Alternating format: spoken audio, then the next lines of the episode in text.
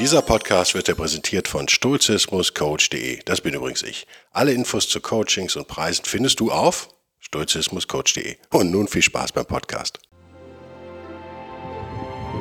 Der wilde Stoiker. Moderner Stoizismus für ein gutes Leben.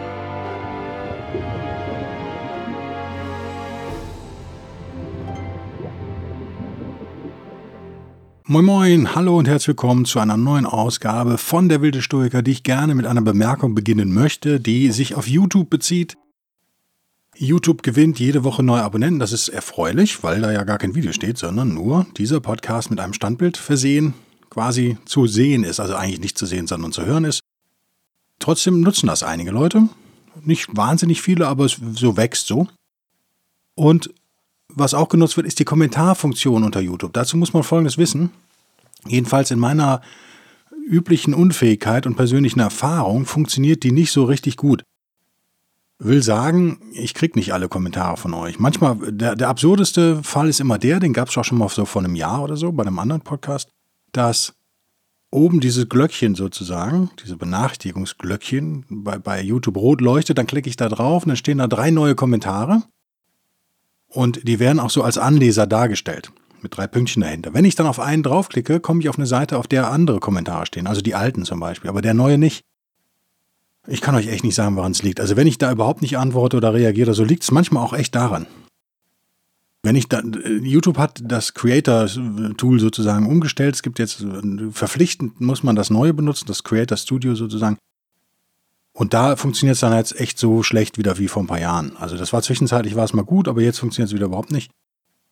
Es ist echt reine Glückssache, welcher Kommentar durchgeht oder welcher, welcher hängen bleibt. Ich gucke dann natürlich auch in diesem Blockiert-Filter bei YouTube, gucke ich natürlich, ob ihr da irgendwo hängt und schaltet euch dann frei. Es sei denn, ihr postet äh, 1000 Links zu Viagra-Tabletten, dann natürlich nicht. Äh, also das als Vorbemerkung. Seid da nicht frustriert. Mein Tipp wäre folgender, wenn ihr so einen Kommentar da geschrieben habt auf YouTube, dann kopiert den doch und haut den nochmal bei Facebook rein, bei der wilde Stoiker. Auch da, das funktioniert auch nicht perfekt, aber dann haben wir so zwei nicht perfekte Systeme und ja, am Ende kommt es dann vielleicht hin. Das Thema heute ist Stoizismus und Buddhismus. Hochinteressantes Thema, dem ich nicht in einem Podcast wahrscheinlich gerecht werden kann. So viel sei jetzt mal schon mal vorweg als Spoiler rausgehauen. Ja, beide Systeme sind sich in Kerndingen ähnlich, sagen wir mal. Man liest oft, dass es wahnsinnig viele Berührungsstellen da gäbe und dass es alles irgendwie ja der gleiche Sumpf sei, so ungefähr jetzt mal vereinfacht gesagt. Ja, aber es gibt eben auch total entscheidende Unterschiede und die werden äh, so, ja, in meiner Recherche heute zum Beispiel eine Stunde, anderthalb, äh, da wurden die Unterschiede kaum betont wurden so weggewicht. Das liegt natürlich an dem alten Problem, was wir mit den modernen Stoikern, besonders den amerikanischen, haben, dass die, äh, ich wiederhole mich, ich weiß, sich nur auf die Ethik beziehen. Also es ist so eine Millennial-Oberflächlichkeit da irgendwie eingezogen in der modernen Philosophie, ähm, die sich natürlich genauso auch dem Buddhismus nicht gerecht wird, auf der anderen Seite. Wenn man den Buddhismus nur als interessantes, äh, lifestyleiges Ayurveda-Philosophiechen, muss man ja sagen, betrachtet und den, den, dem Stoizismus da auch so ungerecht wird, dann, ja, dann sind sie sich total ähnlich. Aber dem ist nicht so. Ich hoffe, dass wir in der zweiten Hälfte dieses Podcasts, also so ab Minute 15, 16 hoffe ich, vielleicht auch erst 20, wer weiß, darauf zu sprechen kommen. Ich habe hier ganz viele Notizen auf. Lass uns mit den Gemeinsamkeiten vielleicht beginnen oder den scheinbaren Gemeinsamkeiten. Es gibt auch tatsächlich einige wirklich entscheidende Gemeinsamkeiten, das will ich hier überhaupt nicht abstreiten. Ich ermahne euch nur wie immer zur ja, Gründlichkeit, sagen wir mal, und geistigen Offenheit. Das ist ja was, was wir immer anstreben sollten. Ich habe hier heute ausnahmsweise einen Wust von Notizen. Wenn ich also so ein bisschen stammle ab und an, liegt es daran, dass ich gleichzeitig versuche zu lesen. Die sind natürlich auf Englisch, meine Notizen, und zwar komplett sicher, sicher gerade. Ähm, ich werde also wie immer improvisieren und werde dann aber darauf schielen ab und zu mal. Nassim Taleb, den wir ja auch schon mal zitiert hatten, hat ja mal gesagt, ein Stoiker ist ein Buddhist mit einer Einstellung. Also a Stoic is a Buddhist with, with an attitude. Müsste man nicht sagen, with an attitude? With attitude, hat er nur gesagt. Naja. Attitude brauche ich glaube nicht übersetzen. Einstellung war jetzt nicht so 100% korrekt, aber ihr wisst, was ich meine. Fangen wir damit an. nochmal, wenn wir Buddhismus auf, auf die philosophischen Aspekte reduzieren und Stoizismus auch, dann ist es schon erstaunlich, diese Ähnlichkeiten, die es da gibt, wenn man bedenkt, dass die Dinger ja tausende von Kilometern entfernt sozusagen erfunden, in Anführungsstrichen, wurden und auch so ein paar hundert Jahre mit ein paar hundert Jahren Abstand, also ungefähr 200, 300 Jahre Abstand. Vielleicht das banalste, aber vielleicht auch, ja, nicht ganz unwichtigste, wichtigste, habe ich da jetzt wieder eine Silbe verschluckt, Mensch, an beiden Systemen ist natürlich, dass sie darauf abzielen, unser Leben besser zu machen, uns glücklicher zu machen und beide den Weg, ja, des, des Beruhigens sozusagen gewählt haben. Also das ist ja offen sichtlich eine, eine Gemeinsamkeit, die, die jeder sofort sieht. Ich glaube, man intuitiv fühlt man auch, da gibt es Gemeinsamkeiten. Kaum jemand kann das so richtig äh, verbalisieren quasi, aber intuitiv denken wir, ja, das passt schon ganz gut, als wenn wir jetzt sagen würden, ah, Stoizismus und christlicher Fundamentalismus würden wir wahrscheinlich sagen, ah, nee, nicht so richtig geil. Beim Buddhismus, der hat ein sehr gutes Image im Westen. Ich habe mich damit auch eine Zeit lang beschäftigt. Natürlich, weil viele Physiker zum Beispiel moderne die irgendwie auf einer Suche nach einer Spiritualität sind, dann irgendwann alle beim Buddhismus landen. Ich habe auch kritische äh, Gefühle gegenüber dem Buddhismus sozusagen, aber nicht nur eben, ich bin da so recht neutral. Und würde auch sagen, ja, die beiden passen schon ganz gut zusammen, aber warum eigentlich? Naja, und ich glaube, das ist genau das. Beide trainieren sozusagen ihr Bewusstsein, ihr Mind, würde man eigentlich sagen.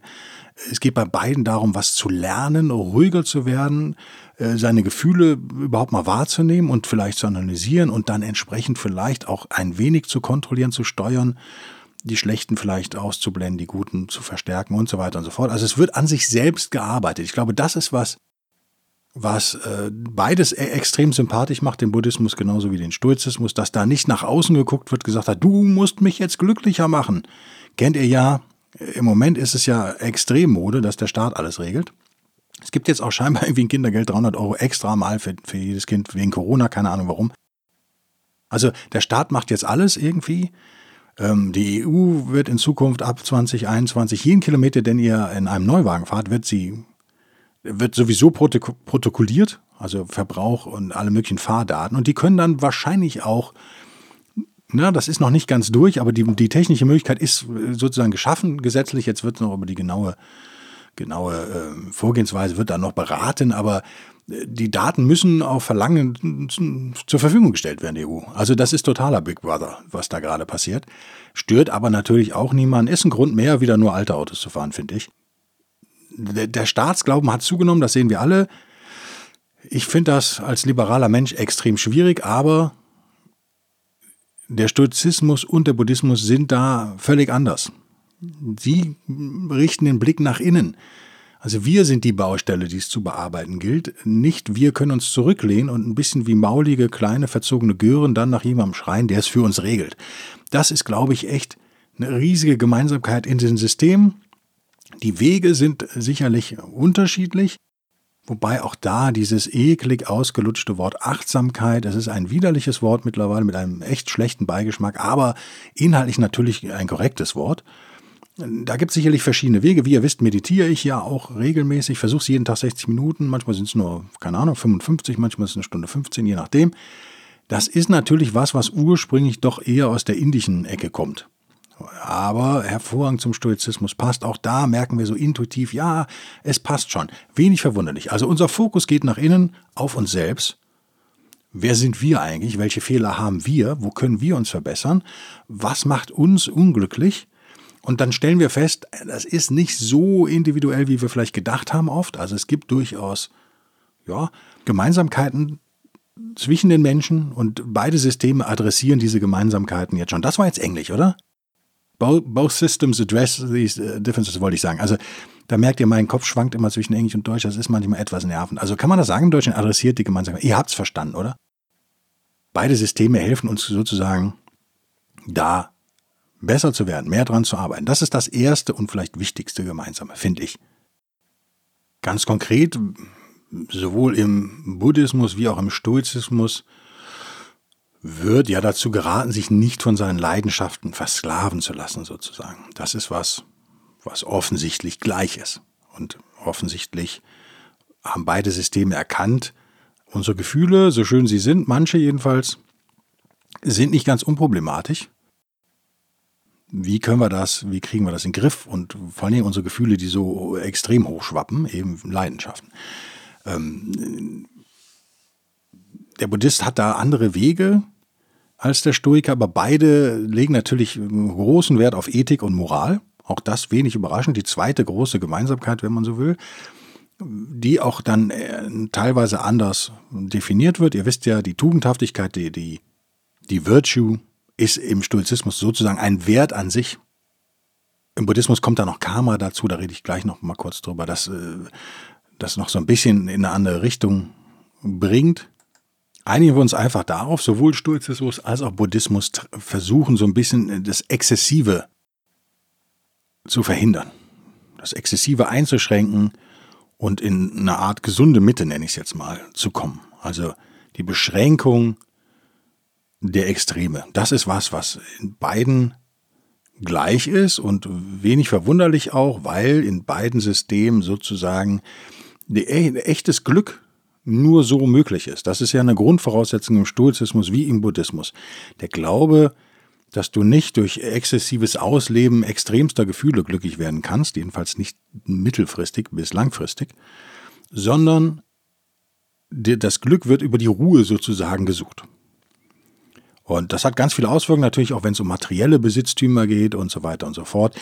All diese Dinge leiten sich quasi von der Tugendhaftigkeit im Stoizismus, von den Virtues ab und können, können hergeleitet werden. Es sind beides eigentlich sehr, wie soll man sagen, konsequente Systeme, wenn man sie richtig versteht. Ich habe eine, eine Schrift hier digital vorliegen, die davon ausgeht, dass beide Systeme tatsächlich, also dass nicht etwa zum Beispiel der Stoizismus vom Buddhismus, der ja so 200, 300 Jahre älter ist, beeinflusst wurde, sondern beide von einer ähm, anderen Urphilosophie indischen sozusagen abstammen. Das schien mir dann wissenschaftlich so ein bisschen dürre, muss ich sagen. Es ist nur eine Quelle, die da genannt wird und so weiter. Ich habe mich da aber auch jetzt nicht reingewühlt wie so ein Maulwurf. Das wäre Geschichte, also historisch und Philosophie historisch wäre es schon eine relative Sensation, wenn man das wirklich beweisen könnte.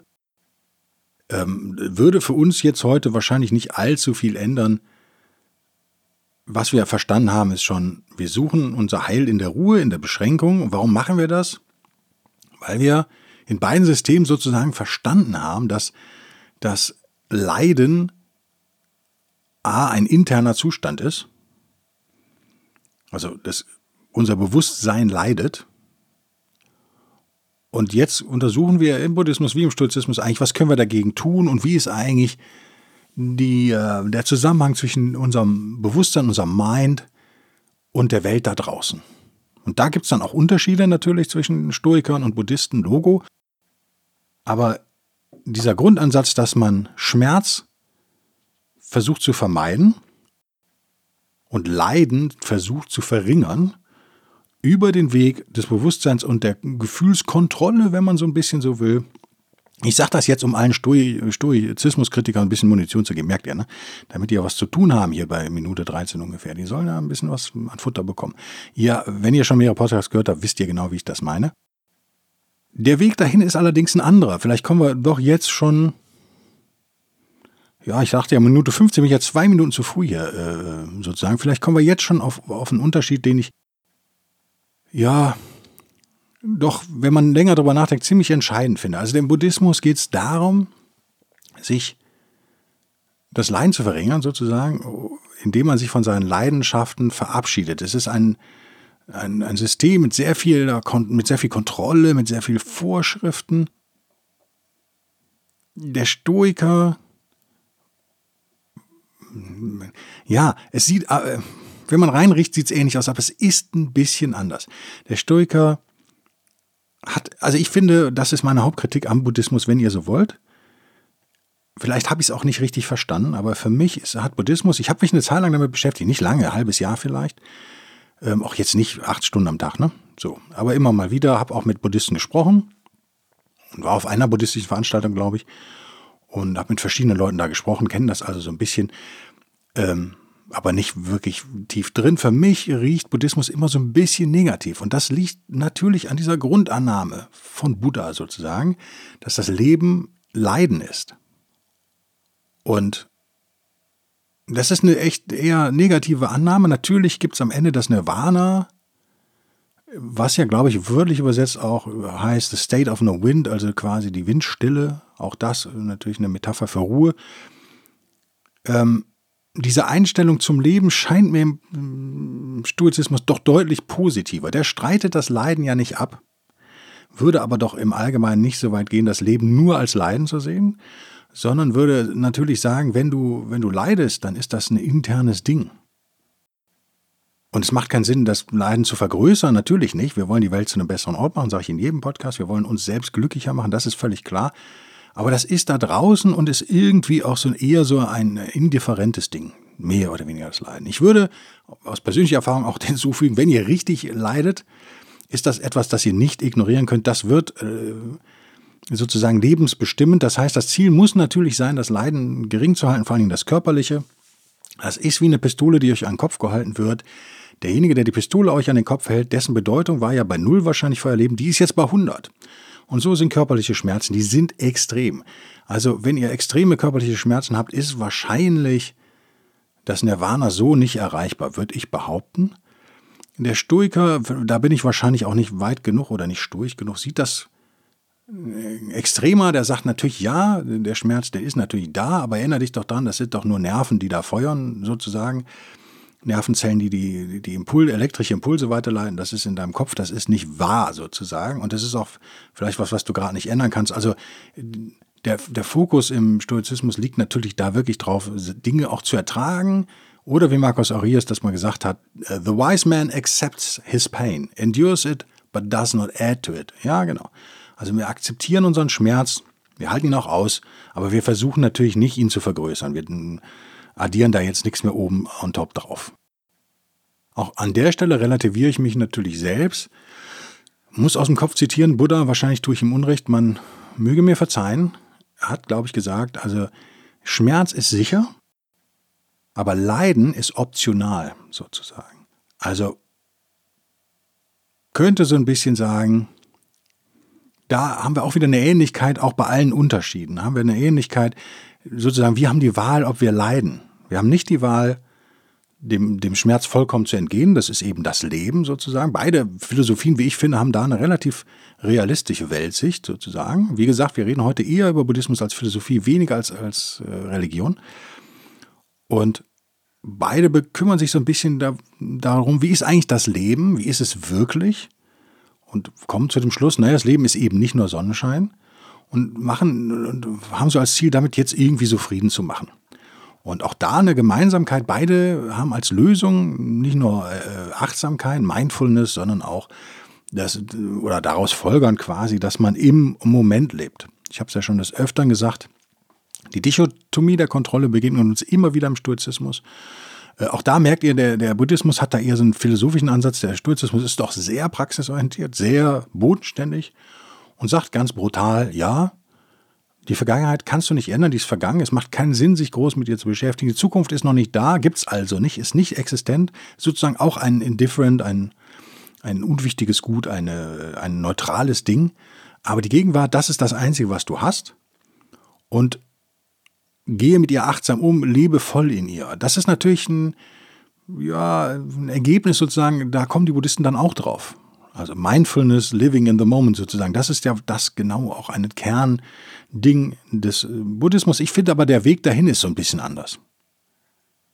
Vielleicht können wir die Betrachtung mit einem Seneca-Zitat abschließen. Seneca der Jüngere, der war einer der wichtigsten Stoiker, hat gesagt, auf Englisch, dann auf Deutsch wie immer, True happiness is to enjoy the present without anxious dependence upon the future, not to amuse ourselves, with either hopes or fears, but to rest satisfied with what we have, which is sufficient. For he that is so wants nothing. Okay. Also, wahres Glück liegt darin, die, Gegenwart zu genießen, ohne ängstlich auf die Zukunft zu schielen oder uns mit Hoffnung oder Ängsten selbst zu amüsieren, aber, äh, Entschuldigung, sondern einfach zufrieden zu sein mit dem, was wir haben. Das ist genug Wichtiger Hinweis an der Stelle. Denn der, der so ist, der will auch nichts anderes. Das ist der alte stoische Trick. Ähm, Gab es doch mal so einen so Disco-Song, oder? von Goldner Band. Was nicht, Whirlpool Productions oder sowas. If you can't, wie war das nochmal? If you can't have the one you love, love the one you're with oder sowas. Das ist genau das. Ne? Wenn also ne, ihr das nicht haben könnt, dann was ihr wollt, dann wollt das, was ihr habt. Das ist ein alter stoischer Trick, den auch die Stoiker auch sozusagen nicht erfunden. Eine Gemeinsamkeit, die oft übersehen wird, ist natürlich die, der Fokus sozusagen auf der Praxis. Im, Im, Buddhismus lässt sich das kaum übersehen. Also wenn man es ernsthaft macht, sozusagen als Mönch, ist man ja einer Unzahl von Gesetzen und Vorschriften unterworfen. Das ist im Stoizismus nicht ganz so grässlich, aber das ist ja schon heftig sozusagen. Da ist das je nach Kloster wahrscheinlich auch und je nach äh, Glaubensrichtung da auch extrem reglementiert. Beide legen aber einen Wert auf die praktische Anwendung. Auch Buddha hat es schon gesagt, was nützt das denn, wie viele heilige Wörter du liest, wenn du nicht weißt, wie du sie in die Tat umsetzt, sozusagen. Auch jetzt aus dem Kopf übersetzt. Das Zitat ist original übrigens länger, das weiß ich. Aber das ist so die Essenz dessen, was er damals gesagt hat. Insofern auch da ein Zusammenhang, ein wenig überraschend. Vielleicht sollten wir das jetzt an der Stelle echt mal betonen. Müssen wir jetzt auch, wir kommen ja jetzt in die zweite Hälfte, wir sind schon drin es gibt natürlich Millionen Buddhisten auf der Welt, aber es gibt ja kaum Stoiker, Leute, die sich so nennen. Da sind ja ein paar tausend wahrscheinlich weltweit. Vielleicht, ah, wenn man ganz großzügig ist, kommt man auf mehrere Zehntausend vielleicht, hunderttausend, aber mehr sind es wirklich nicht. Ähm, Buddhismus ist natürlich massiv. Es ist eine der wichtigsten äh, Religionen, die auf der Welt noch herrschen. Und jetzt kommt direkt so mein Bauchschmerz mit diesem ganzen Thema äh, ich hoffe, dass ihr das kapiert oder versteht. Kapiert, kapieren tut ihr es sicherlich, aber verstehen, es liegt natürlich an mir, wenn ihr es nicht versteht. Ist mir völlig klar, aber es ist für mich auch schwer auszudrücken. Also, ich wiederhole jetzt mal was und ihr werdet vielleicht den Widerspruch merken. Für mich ist das aber keiner intern. Ähm, ich sage immer, wir dürfen den Stoizismus nicht verkürzen auf die Ethik. Wir müssen auch die Physik zumindest betrachten und die Logik. Und wenn wir die Physik betrachten, heißt das natürlich die ganze Spiritualität im Stoizismus auch, die ja heute total wegignoriert wird sozusagen, weil es natürlich sich besser verkauft. Nochmal, das ist der einzige Grund. Genau das passiert natürlich so ein bisschen teilweise mit Buddhismus. Ähm, Dalai Lama ist da nicht ganz unschuldig dran, wie ich finde. Super Typ, keine Frage, aber ich sehe den auch nicht ganz unkritisch. Weil der auch dazu neigt, Dinge total zu vereinfachen. Fairerweise muss man sagen, er macht es nicht, um Buddhismus zu verkaufen. Er sagt auch immer, bleibt bei den Religionen, die ihr habt, bleibt bei den Philosophien, die ihr habt. Wenn du zu uns kommst, bist du willkommen, aber bleib doch erstmal in deiner Kultur. Das finde ich eigentlich sehr gut, dass er das gesagt hat. Unsere Kultur ist natürlich eher der Stoizismus als der Buddhismus, als westliche Menschen. Das, und gerade als Europäer ist das, glaube ich, nicht schwer zu verstehen.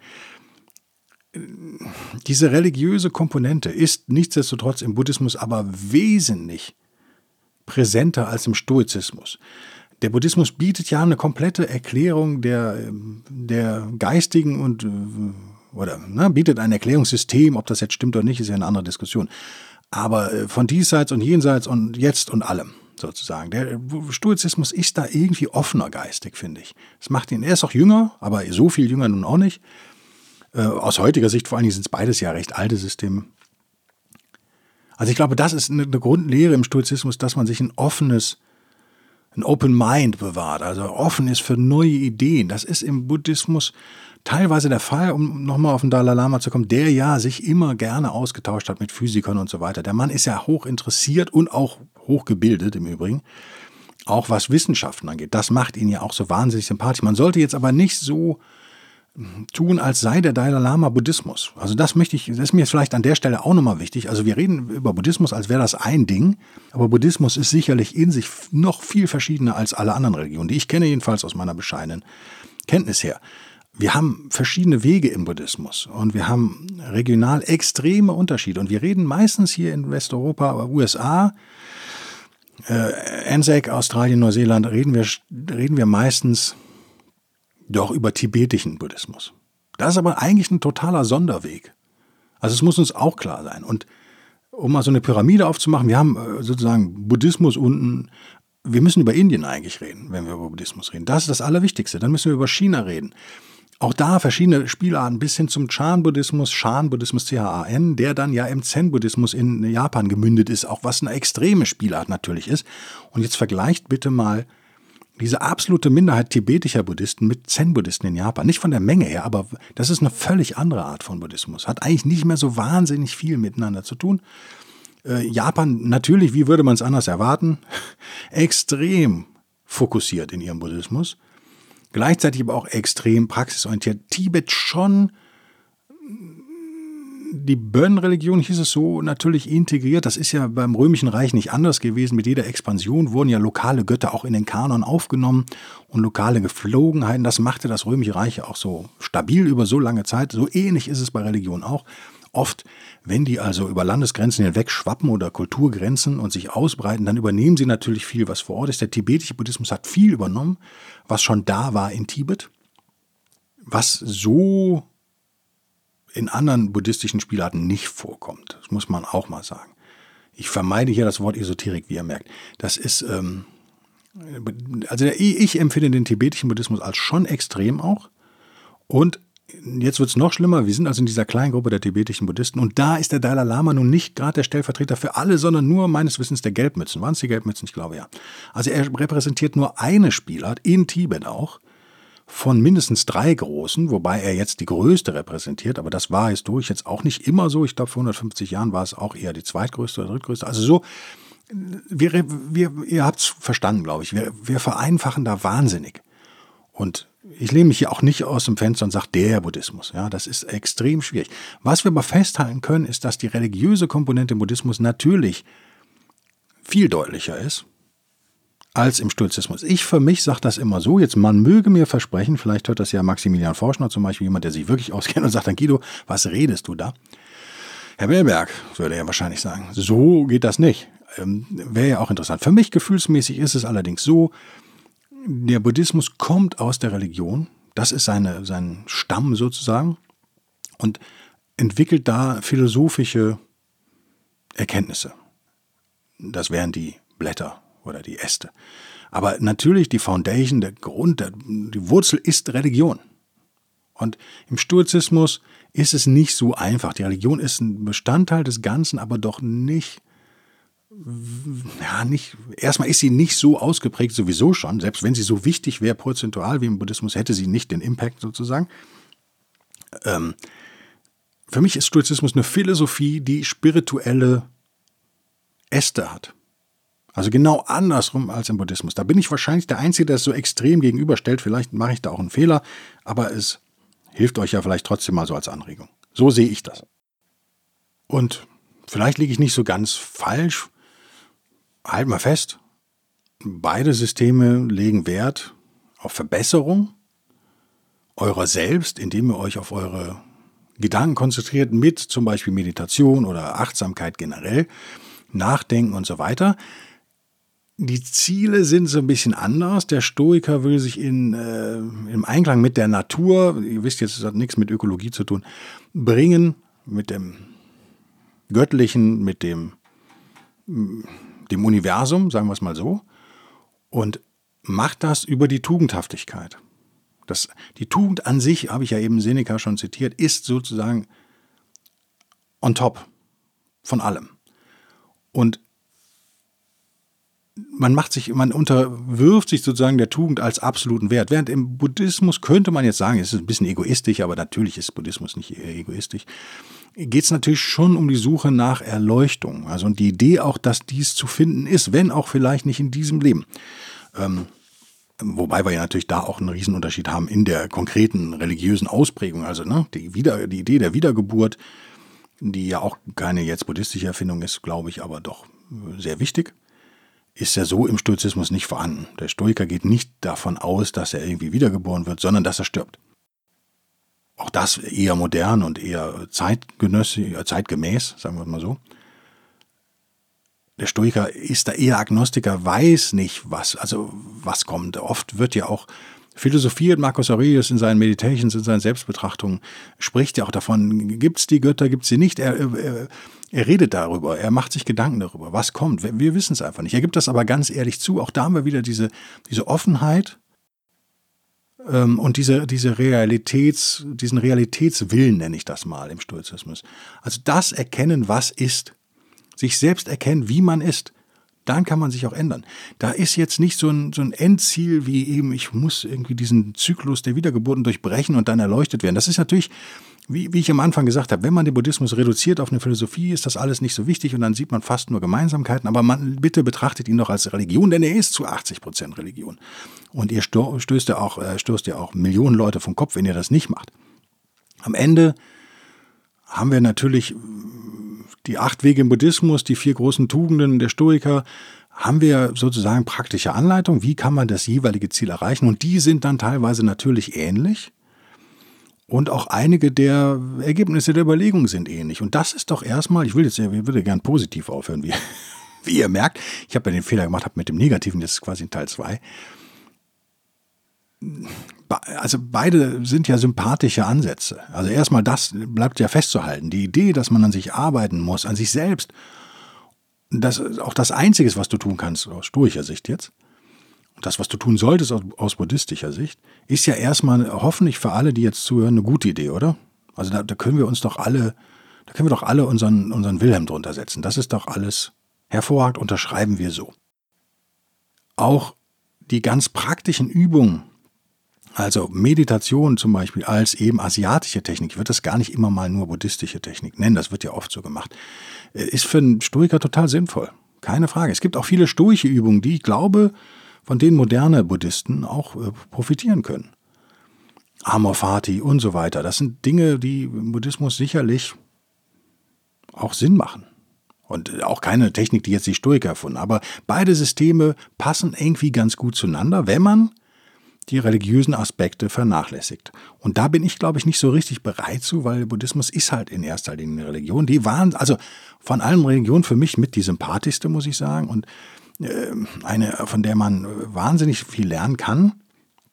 Aber mich schreckt dieses Religiöse da drin halt auch schon ab, gerade im tibetischen Buddhismus auch. Da gibt es ja auch viele Totenköpfe und viele Geister und das und hast du nicht gesehen.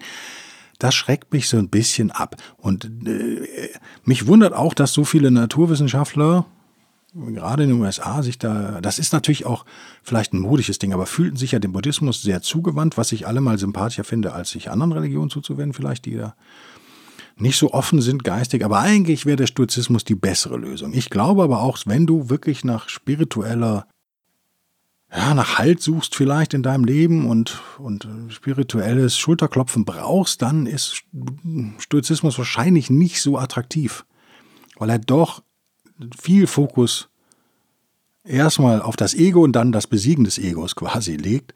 Äh, das klingt ja auch schon nach Arbeit, ne? merkt ihr schon an meiner Formulierung. Das äh, Stoizismus klingt so nach Arbeit ein bisschen und es ist ja keine Religion. Es ist einfach nach klaren Parametern, die man so definiert hat über die Jahrhunderte, was eine Religion eigentlich ist. Also dazu gehört eben halt auch irgendeine Art von Organisation, wie auch immer, ob das eine Kirche ist oder der Schamane, der nach genau vorgeschriebenen Ritualen da irgendwie das Laub verbrennt und hast du nicht gesehen.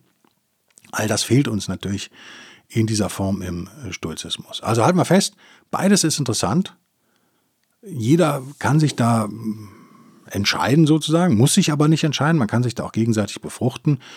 Äh, ich persönlich, natürlich bin ich total parteiisch, ne? das heißt ja nicht umsonst, der wilde Stoiker halte den Stoizismus für moderner, für westlicher, äh, für unser kulturelles Erbe, ein wichtiger Teil unseres kulturellen Erbes. Man merkt ja auch seine Einflüsse im Christentum und so weiter. Also das ist uns nie verloren gegangen, wir haben nur das Label abgepittelt. So stelle ich mir das manchmal vor, wenn ich in Metaphern denken muss.